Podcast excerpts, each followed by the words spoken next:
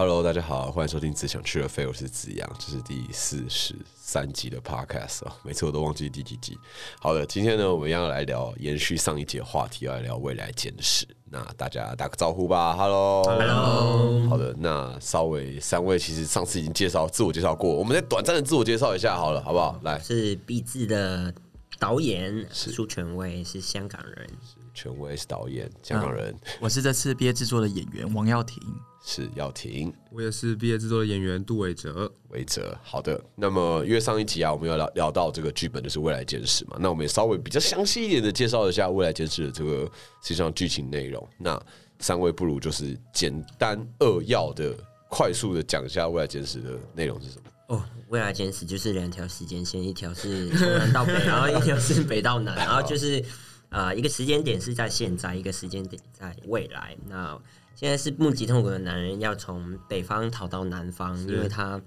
在北方遇见了不祥女孩之后失去了视觉，但他同时也得到了更多这个国家丑陋的地方的这些资讯，然后就决定要逃到南方，想希望去一个更美好的城市生活。那在未来就是不极痛苦的男人跟异乡客啊，哦，不行的呃的儿子跟不祥女孩的儿子是异乡客。然后他就带着爸爸留下来的盒子，带着一个使命感，然后就要把这个盒子带到北方的首都剧院。那，呃，中途他又遇见了一些形形色色的角色，然后呃，慢慢开始得知过去这个国家是怎么样的世界，然后呃，他爸爸妈妈的一些历史等等，然后最后到达了呃北方剧院，然后又。遇见了一个他爸爸妈妈的机器人跟木偶，然后有一个蛮大的启发，对他来说，在这个旅程里面。是是，简单扼要，简单简单扼要啊！看人家想，但没有关系，就是可能导演觉得每一个 part 都好重要，他没办法简单扼要，哇，跳不过去啊，都快比上一集讲的这个剧情还 繁琐，还重要，还重要，还多了一些角色。那我哎，这跟我上一集电视一样的吗？好，那没有关系，反正导演觉得都很重要。是是是是是，反正呢，这个剧本呢，就是大概就是如此这般了。那我想要今天这一集就可以来聊一聊，深入的聊一聊这个剧本，以及大家在演这个剧本，在导这个剧本的。时候遇到的一些事情，那不知道三位在觉得这个剧本目前为止，你们觉得最大的挑战是什么？不论是对演员来说，对导演来说，你们觉得最大的挑战是什么？我觉得对我来说最大的挑战是因为异乡客它就是一个旅途，耀廷扮演的是异乡客嘛？对，然后他在这个旅程中有一个启发，有一个改变。那我对我来说最难就是要怎么样？不断的埋埋埋埋这个线索，然后一直到最后的时候，大家觉得他的这个转变是一个合理、顺畅，然后大家可以接受的这个过程，就是他需要在呃戏里面不断的透过表演去丢这些东西，丢这些。线什么样的转变？你是说，呃，就是从一个麻木的人，对于很多事情感受不到痛苦的，好像漠不关心，漠不关心，到最后他发觉其实痛苦是很必要的，是我必须要去直面这些问题。哦，所以你觉得合理化这个过程，或者在过程当中慢慢的找寻这个本身就是蛮困难的。对，就是要怎么样让大家知道，说我碰到这些角色之后，我产生了怎么样的转变，是，然后有怎么样的启发，这样的一个过程。了解。其实我跟耀廷也是一样哎，就是因为这两个角色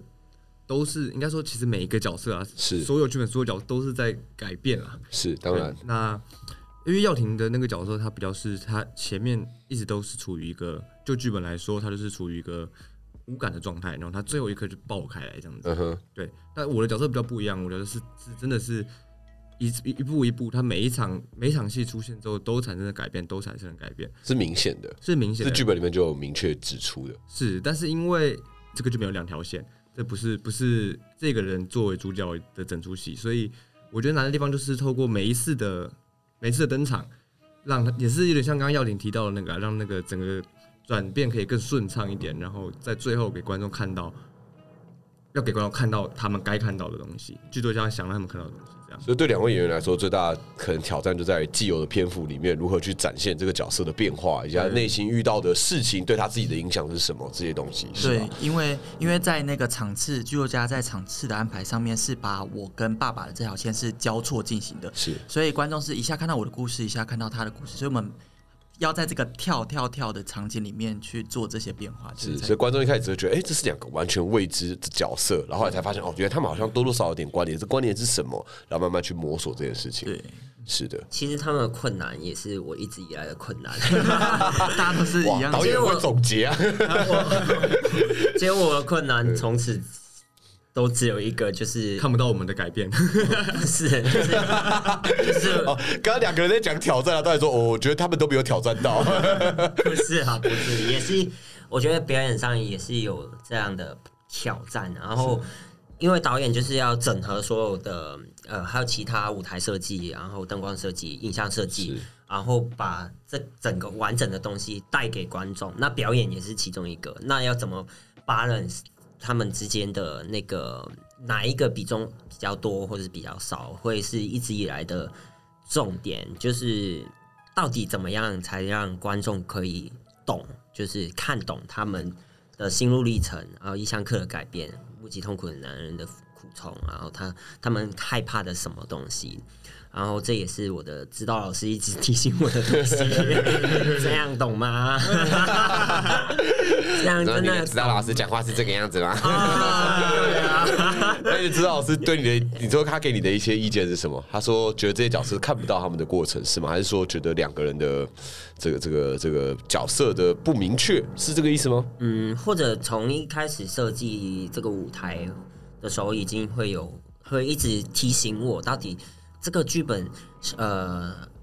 因为当初讲做的时候有点有点眼高呃眼高手低的感觉，就是想要啊把那个世界抽空架空再架空多一点，然后但因为这个这些人物又很实实在在经历了一些事情，然后他们的确在一个国家里面。然后呃，这个国家是一个怎么样的国家？那呃，好像这些资讯都必须要给观众看到更多，或是理解更多。又譬如说，这个剧本里面有很多暗喻，有很多很魔幻、很写的很美的暗喻，其实都在暗指一些香港问题、中国问题、一些政治或者是比较世界性的问问题。但呃，后来跟他们演员在聊的时候，会发现原来。呃，他们有一些暗喻，他们并不知道是暗指什么，哎，所以那个时候可能呃，影像、灯光或者是舞台设计又要再 push 多一点，要多说一点什么？对对，但我觉得这个过程也是有趣的，就是一直调整，一直调整，就是哪边多一点，哪边再少一点，这样子的过程，我觉得有趣。OK，所以对于导演来说，其实好像这个剧本在呈现上有蛮多细节需要再想的更详细一点、更近一点，这也是可能是你的指导老师给你的一些意见。对，OK，那其实你们就我所知，你们从开学前一周开始排嘛，所以排了三个多月。那目前为止排这出戏，你们有没有什么觉得最印象深刻、最好玩，或是觉得最可怕或最怎么样的一个时候？有什么让你们觉得，哎、可能我不知道，可能一起面对某些挑战的时候，一起跨过了，会觉得，哎、好开心哦，好像一起做到了些什么，或者是哪些场景你们想要特别呈现？我觉得蛮多这种时刻。我觉得我自己最喜欢的一次是，因为那天是我的指导老师来休息，因为我的我那场戏的对手不是他的指导学生，所以那天没有扣他来这样子，结果是是耀廷来，耀廷跟我同个指导老师，就结果老师就说，哎、还有点时间，那我想修那一场戏，结果就就让耀廷直接来代排我那个对手，然后就是对我来说就是啊，在排练场玩些玩了一些新鲜的东西，然后那个 moment 就让我觉得。排练真的是很好玩啦，这嗯样子哼，嗯哼，所以你觉得之前排练不好玩？呃，没那么好玩。我了解啊，其实跟不同的对手就有不同的新的一些 idea 出来嘛，那也会觉得说，哎、不同质感的人，或许你的角色就会有一些不同的化学变化，这些东西都是蛮有趣的嘛。嗯那耀廷觉得呢？我觉得其实因为一开始的时候真的对这个剧本就是觉得很难嘛，然后很害怕，所以一开始的时候真的会用很很多那种很就是那种脑袋去想说哇要怎么做或者什么的。但是我觉得真的让我觉得很有趣的是，在这个过程中好像仿佛真的。开始爱上这个剧本，想要再为这个剧本的角色多说一些，或者是说在整排的过程中，从整排一就是我可以说就是随便乱演，然后就是你根本就不懂啊，就是你真的不懂，然后就随便乱演，然后到可能渐渐的，好像开始有摸出一条自己的线。呃，不管我觉得无论可能观众反应，就是看整排的反应怎么样。但是我觉得至少对演员来说，那个东西是蛮踏实的，就是渐渐的在摸出一条自己可以依循的线的时候，我觉得那个过程是蛮有趣的。就我觉得这是当演员呃很棒的一件事情，就是呃有些时候接触一个剧本的时候，你在演的角色，你未必认同他，你未必喜欢他，你未必对他有爱，甚至你可能会觉得这个角色如果在日常生活当中我很讨厌这个人，但因为你知道你必须要扮演他，而且在舞台上你是唯一一个可以替这个角色说话的人，除了你以外没有人可以帮助这个角色说话，所以更多时候你其实对这个角色是有使命感的，你会觉得说我必须要替他说点什么，必须要让观众认同这个我可能之前看的时候都不认同的人，我要找到他合理的地方，找到他为什么会这样。那渐渐的，其实这个过程也是从自己的出发去看到不同面向的人、不同面向的角度看事情的一个状况。我觉得有些时候演戏的过程中，其实你会得到一些养分，回馈到你的人生里面。那同样的人生的一些养分，可以加注到你的演演戏的角色上面，让他可以成为更好的角色。这个相辅相成，其实我会觉得是成为演员很幸福的一个时刻，因为从当中你也学到了蛮多事情嘛。对啊，那 OK，导演觉得有什么印象深刻我？最印象深刻应该是整排一的暖身，暖身嗯是怎么说，怎么说因。为之前可能排练的过程，可能呃分景排练的过程，都是可能跟某几个演员工作，某跟某几个演员工作，然后那个时候的 chorus 的场景也没有还没有那么多的时候，就是很少有一种大家聚在一起一起做一件事情的感觉。但整排一的时候，暖身的时候，就会让我感觉到，哦，原来原来这群人一直都可以聚在一起，然后拥有那股一样的能量，可以往上 push。然后我觉得那个暖身之后，我自己也没有那么紧张，就是会对他们再多一点信任，就是哦呃，其实他们，呃，我自己可能会有一点没有自信，就是到底啊、我的同学们是不是？呃，对这个剧本也也这么投入这样子，但我觉得经过那一次整排之后，我会再多很多信心的。有点像是调频调到了啊，大家调到同一个频率了，对突然觉得哇，我们可以一起面对所有阻碍，好像什么阻碍来都没关系，大家可以一起面对。对，是那个感觉。确实确实，这种时候其实是蛮魔幻的啦。那导演觉得，我不知道哎、这个未来简史，你有没有想要透过这个剧本，我们传达什么样的讯息呢？或是提出什么样的疑问？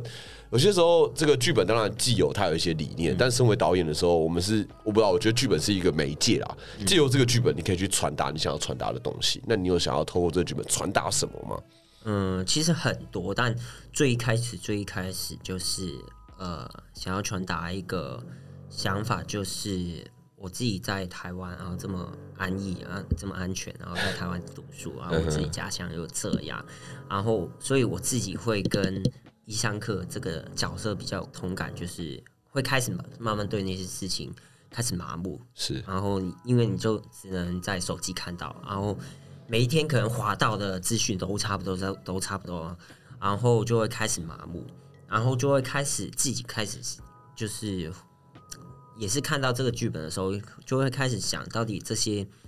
呃，我还要接触这些资讯，或者是还要去了解那个世界的意义何在？对，然后就，然后我觉得这个剧本也给到一个蛮蛮蛮好的答案，大家可以去挖掘一下。但我我觉得同时也是一个问题，就是是它它不一定是一个很明确的答案对于大家来说，但它我希望我很希望可以呃引发大家可以开始思考这件事情，我觉得也是一个好的开始，就是不要那些资讯一一来到就拒绝。嗯哼，其实我觉得哲学思辨的这种剧本，很多时候就是埋下一个种子在心里面啊，让你愿意去思考、去探讨很多事情不是理所当然的。那如果你愿意去思考背后的原因，或是去去探讨说，哦，不是不是这么理所当然的，会不会其实因为什么原因，是因为什么原因，然后自己也去反思自己的话，这种哲学思辨的剧本，我觉得最有趣的地方。那导演，其实你自己这样说起来的话，你最认同的是异乡客这个角色了，对，最最为你本身就是个异乡客嘛，就在台湾。对。也是也是也是，但我觉得其实异乡客跟不及痛苦的男人都都有差不多的状态，因为异乡呃不及痛苦的男人后面也会讲到自己越来越越会成为一个异乡客这样子。是对，其实我觉得不及痛苦男人这个路途也是我经历过的一个路途这样子。对，所所以我觉得两个都有你的影子在里面。对对嗯对。因为像这部戏里面有很多就是关于一些哲学思辨，像是比如说存在的意义这件事情，我觉得也蛮有趣的。然后呃，不想女孩就是怀孕的时候，她有讲一段台词，她说所有东西都不会永恒，所有这些东西都会消失，你最后都会消失。你出生后的某一年，你的身体和思想都会消失。那存在的意义到底是什么？我觉得这个这也是剧本里我觉得蛮有趣的一些台词。另外像是第九场的时候，那个有洞的猫，它有一段台词就说呃，有时我需要其他人帮我痛苦。证明我的存在，就是关于如何证明所谓的存在。真是这个剧本，感觉很多时候在探讨呃存在的意义，以及为什么而存在，以及我们生而为人，我们到底在这一生里面在追寻的目标到底是什么？那各位觉得这些东西，你们自己在你们人生当中有摸索过吗？关于存在的意义，或是怎么证明存在？这是一个大宅问，这是一个哲学，对啊，这是一个大家会讨论啊，什么是真实？那。这个历史洪流里面，我们其实就只是一个沧海一粟嘛，真的小小一个一下就过去了。那很多时候我自己在有时候夜深人静的时候，我会想说啊，是不是这世界少我一个也没有差？好像好不容运作的更顺利，会不会有这个可能性？很多时候也会进入这个状况里面，那也会去探讨说哦。或许，因为因为哲学，当然很多哲学家有给出一些答案，比如说，我不知道，尼采可能有说过哦，或许你追寻的过程就是一个存在的意义，追寻本身就在追寻这个东西。我不知道你们各位对于存在有所谓的探讨，或者有过质疑自己存在的意义这件事情的时候吗？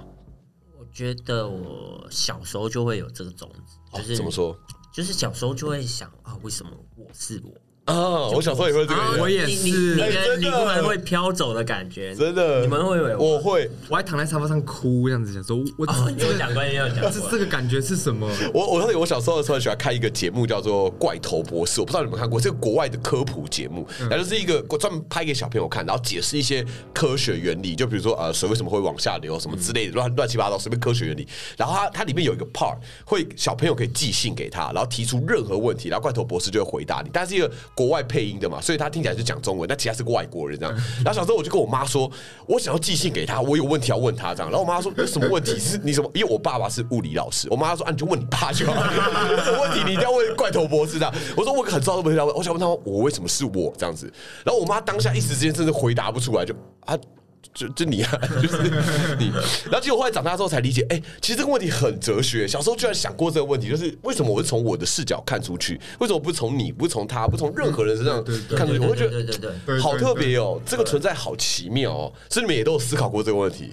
廖婷有吗？我我自己不会直接核心的想到这个问题，可是我会一直在想，如果。我是从他那边出来，我好像不会直接想我我为什么是我，可是我想说，我好想知道，我永远不会知道我从你那边。看出去是怎么样？是我永远不知道我在别人的躯壳里面的时候会是什么感觉。这感觉很奇妙，这感觉很奇妙。有时候我也会甚至思考一些定义的问题，譬如说，呃，搞不好我看到蓝色跟你们看到蓝色是不一样的。有啊，这个你们有想过吗？我觉得超超神奇。对，因为有时候搞不好这东西，我看到蓝色根本是你看到的黄色，但小时候大家就告诉我这是蓝色，所以 OK，这就是蓝色。所以我看到世界根本看到的是的颜色根本就不一样。对我有时候也会这种想法，你们也有思考过这种东西？我觉得这个超可怕。第一次听到的时候，我整个毛起来。这个。所以是有人跟你提过，对，有人跟我提过。我高中的时候有人跟我提这件事情，我就整个毛起来。然后，然后我就想到底 我跟你的差别是什么？对 对，开始想这，这是会价值观崩溃，就好像 哇，我从小建立的，搞不好都是别人说这一套跟我讲而已，我根本就。我看到的根本就不是这样，或事情根本就不是这样，而是大家告诉我就是这样，然后就理所当然觉得，呃，那就是这样，蓝色就是这个样子。所以说，世界的规则很多时候就缺少我们去探索，或者我们去思考。而这一层反思，有些时候可能从很小的时候就会有，这可能跟每个人的人格都有关系。但有些时候，或许在外在条件刺激之下，你会愿意去思考这个东西。我觉得剧本很多时候也在探讨这个东西，在给你这里这个这个因子嘛，让你去想说，哦，会不会其实不是这么理所当然？这其实有很多可以可以讨论的空间在。好的，那 一大串的哲学，哎，真的哲学思辨的，聊聊多就哇，整个进入另外一个宇宙，脑袋在后面不在前面。好，那接下来就可以聊看拍戏这件事情啦，因为接下来你们其实剩不到一个月就要演出嘞。对，那呃，目前拍到现在，应该也其实大部分都定下来了，或者说可能还有调整的空间，这可能要导演比较知道。那不知道你们拍这部戏的时候，你们的感受是怎么样？这个旅程，你们有什么样不同的？收到什么礼物吗？我觉得就是我，就像我我我之前说啊，就是我觉得我当初看到这个剧本的时候，觉得哇，我可能有种使命感，是对。但是但是我本人不见得对这个议题这么热衷，嗯哼，但是今天身为演员，我要做这件事情，那我真的其实越排越对里面的东西，我真的有被打到打动到了。对对，就是比起我真的第一开始看完这个剧本，单纯的只是想说，OK，那我现在责任蛮重大的哦。嗯除了这个之外，我现在真的比较有，哇，我真的该为这些人说这些话。那你觉得这个角色最打动到你的点是什么？这个角色嘛，我觉得就是一种，因为他有一句台词，就是说，哎，所有的事情注定会离我远去，每一件事情，世界上的事情注定会离我远去。我想，我早晚会成为我自己世界的异乡客。对，目目击痛苦的人说，他也会成为一个异乡客。这样，那那那句话对我来说的意义，就是有一种，他其实他知道他他他不见得会能改变什么，他不见得能真的成功，但是他到了还是到了南方，他还是把把留了个东西给他的儿子，然后请他的儿子、m a y b e 他儿子就会回来再去发现些什么，就是他他自己做不到的事情，或者是他他真的改变不了的东西，但是他并没有放弃。是，有时候就是一个信念嘛，即便事情没有做到，但他信念没有放掉，嗯，也许这个信念还是有成功的一天，只是不是现在此时此刻而已啊。那耀婷觉得呢？我觉得我自己是在做毕制的时候，就是会有一种觉得说，哇，我现在好像真的要开始掌握自己的表演意识或表演标准到底是什么。因为刚刚问的问题是排练的那个过程嘛，因为我常常在这个过程当中，就是可能刚好跟老师聊，然后因为老师可能也会有好几个不同的，然后一聊的时候就哇得到一个超棒的东西，然后觉得 OK，我我我明天又有动力去排练场试东西，然后可能试完之后，呃。这诶，好像又又又又又卡顿了哦，或者是说，可能隔天另外老师说，然后就整个被颠覆或什么。我觉得毕制因为是一个这么长的旅程，是，然后在这个这么长，又几乎可以说是真的这么长时间，第一次这么认真长时间工作一个这么大的角色，然后大家，而且我主体是我自己很重要的一个呃创作的概念，所以就是在那个长的过程中一直被翻翻翻，然后我一直在找说我到底我会怎么想这个角色，我要呈现怎么样的角色，这个虽然真的很困扰我，让我。就是觉得压力很大，因为好像每个人都有一种说法。可是我觉得可能这就是在做壁纸的时候，我现在现阶段我真的很想要去找的东西，就是我到底怎么看待作为一个演员做表演这件事情。是，而且他超难的，他要面对三个指导老师，其实为什么？因为呃，应该是这样讲，就是说我指导老师是有一个，可是因为我搭配到的角色比较多，有各自的指导老师，然后给你一些意见。但因为他们都会来排练场看牌，是那那我我虽虽然我觉得这这个真的很好，就是我真的是哇，这个角度是这样，这个角度是这样，这个角度是这样，获得三倍的老师。对，但是这其实也是三倍的，就是混乱，呃，混乱。但我觉得这个很有趣，就是说虽然很混乱，可能。我我可以，我搞不好甚至在演出完之后，我都还找不到这个东西到底什么，可能还是在迷雾之中。可是我觉得这个找的过程，我觉得是在我这次鼻子里蛮在享受的东西。是是是，就在碰撞当中试着去找到一条路，也许是错的，但至少你试过了，然后再去尝试新的路。对。我觉得对啊，就是表演，就是未必会有个正确答案嘛。我们大家都知道，艺术这种东西跟一般的科系就不太一样。那科系可能追求一个明确的答案，但我们就是如果有个明确答案就很无聊。最好是有越来越多答案，而且是意想不到答案，这个东西可能会是更有趣的。所以很多时候大家给你的意见，那些也都是意见，但是演员就是渐渐的学习如何整理这些意见，如何过滤这些意见，然后如何从自己身上去找到符合这些意见的一些要素，然后去把它合成自己的东西。那这也是很独一无二的，也是很有趣的东西。对啊，那导演觉得排练目前为止觉得我得到太多了，太听着好官腔。对啊，其实真的太真的太多了。怎么说？怎样得太多？就从我觉得可以讲到，就是排练场之前，就是从设计的部分，我觉得一直都是大家给我蛮多蛮多的想法，去去怎么继续建构这个戏的世界。因为我应该说，我的指导老师会蛮希望。我要有一个很明确的一个怎么如如何去做这个戏的方向，但我那个时候我以为自己有，我以为自己有，但很快就是设计会议，然后大家就会把你击倒，然后就是把你问倒，然后你就生了超多问题。但可是过程超棒的欸，对，然后但但我觉得生了这些问题又又不会感觉是我自己一个人在解决，是。就是有一次小小社会，嗯。就是没有老师的设计会议，嗯然后我就直接跟大家说，我真的想不到东西，然后大家就大家就也也没有当下，就是好像大家都感应到某一个东西，然后就是之后就一直一直会丢东西给然后之后到排练场，其实呃演员也会一直找我聊天，王耀庭就找我聊超多的。我们就排完，然后就会在教室外面，或是在夜影期啊。是感激还是觉得很烦？没有，没有，我觉得很感激啊，因为我觉得这这种沟通就是一直在会影响这个影响我怎么判判断这个这个作品。然后我觉得呃，尤其演员其实跟我讲蛮多事情，也会影响到设计，然后设计跟我讲很多事情，也会影响到表演上面的东西。所以我觉得呃，这个过程里面真的，我觉得。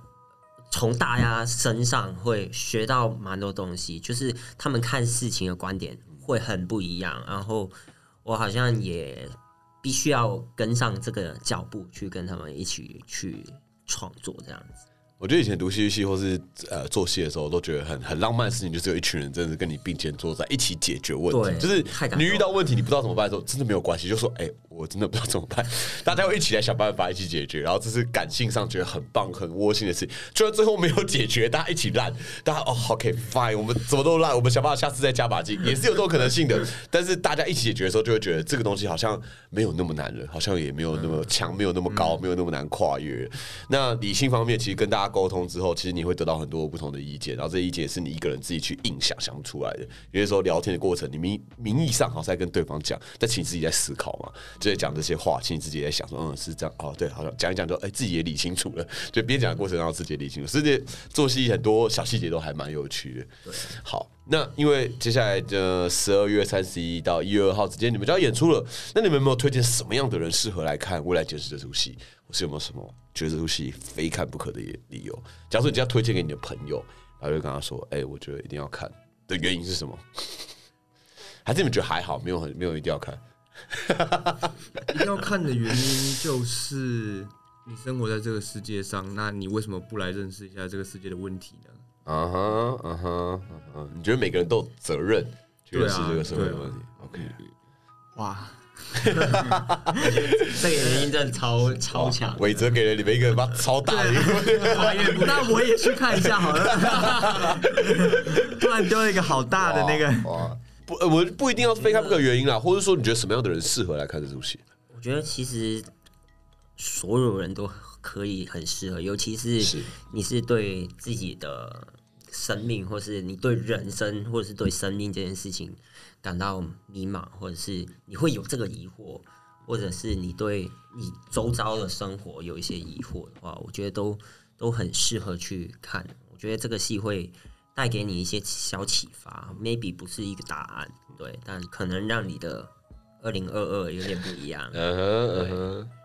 我觉我觉得其实因为我在过程中的时候，我就有在想一件事情，就是到底为什么我本人，我作为一个台湾人或大部分的台湾人，会对于这种事情比较无感。呃，就因为之前前阵子刚好就多接触了一些什么白色恐怖啊、戒严啊什么的事，然后我就真的就发发觉说，其实台湾是有这样子的一个过程跟经历的，他经历了最长的一个戒严时期，然后然后也不过就是短短的可能几十年前，然后台湾人就可以就忘了，嗯或者是就把它好像没发生过，好像我们只要看现在就好了。可是比如说像比如说纳粹或者是什么，就是他们都还是非常非常在意这件事情所遗留下来的任何一丁点的东西。所以我觉得作为一个真的很幸福的台湾人，不管在像现在疫情，其实台湾人真的也很幸福。我觉得有时候回头去看，说其实我们身上是还是有背负一些东西，只是我们真的没有那么认真想要去面对。那在看这出戏的时候，我觉得多多少少会好像去碰触一点点这个东西。我觉得这就是有些时候是身为公民的责任吧。这个社会其实能够维持这个社会的运作，每一个人都有自己的责任。我们在这个社会运作的金字塔里面都有一个位置。那有些时候你如果没有去思考，在这个位置你有什么责任，或是你该做什么事情，或许这个社会哪一个角。爆掉了，其实跟你是有关系的，是你建构了这一个让那个脚爆掉的社会。所以更多时候，我觉得或许大家可以去反思，说为什么我们会遇到的很多的一些问题，为什么我们我们没有去试着想要解决，或是试着视而不见，可能就是与你无关，因为你是既得利益者。但是有很多人，他可能是正在遭受一些苦难，或者是正在遇到一些挫折，有朝一日有可能会轮到你，有可能不会轮到你。你关心的原因，并不是因为会轮到你，而是因为。你有余力，或许你有机会，就可以去关心这样的议题。好的，哇，讲的好沉重哦。但是要努力，我们要努力的一个方向就是，就算你完全不关心，你完全不在乎，你来看还是会觉得哦，好是一个美好的晚上或 美好的